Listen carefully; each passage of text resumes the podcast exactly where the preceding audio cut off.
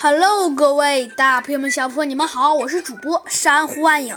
今天呢，珊瑚暗影呢来给您播讲我们的《弗兰熊探案记》第二十六集，准备八。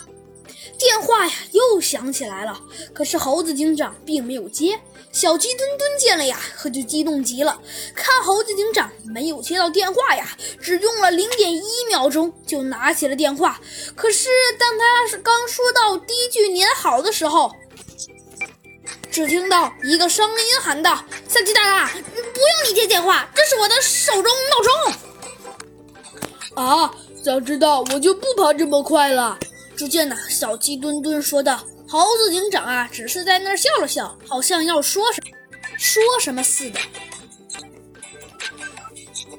我们该走了呀，猴子警长说：“真不知道结果是什么样啊。”小猴，你在那嘀咕什么呢？只见呢，兔子警长说道：“师姐。”只见猴子警长说：“老虎局长今天临时通知我们，今天就要去。”小鸡墩墩听到了，说什么：“我们今天就要去执行任务啦！”小鸡弟弟，你那么那么惊讶干什么？